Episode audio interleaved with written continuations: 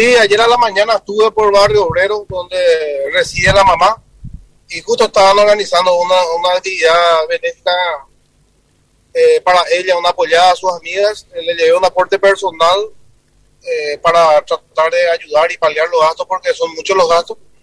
Estaba hablando con la mamá y realmente muy triste y lamentable. La mamá es trabaja como empleada doméstica. La, la chica me tocó bastante porque la chica estaba trabajando como costurera. Mi madre, mi madre siempre fue costurera, mi abuela también. Entonces le llevé un aporte y luego le pregunté a la mamá por qué realmente ella quiso salvar el teléfono, Carlos, y me dijo que ahí estaba la tesis de la de Liz, que ya terminó la carrera de informática y le faltaba presentar su tesis.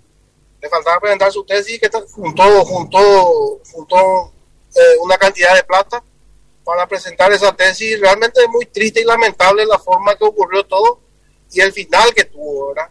Yo creo que este, este sistema de inseguridad que hoy estamos teniendo es totalmente imperdonable, porque aparte de tener inseguridad, la gente que está sufriendo no tiene el respaldo del gobierno, Carlos, porque nadie del gobierno se comunicó con esta familia, tampoco para paliar los Te cuento una, te cuento una, eh, una última noche, a las 11 de la noche aproximadamente se comunicaron conmigo la madre nuevamente y me pidió que se le ayude para eh, para, para, un colectivo, porque en, YouTube, en YouTube tenían que llevarle a Liz.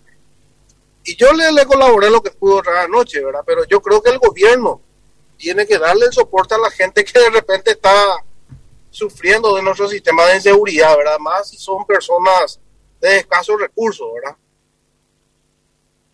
Y bueno, sí, qué pena eh, que esto haya ocurrido. Parecía que iba a recuperarse, sin embargo, eh, finalmente termina falleciendo, ¿no?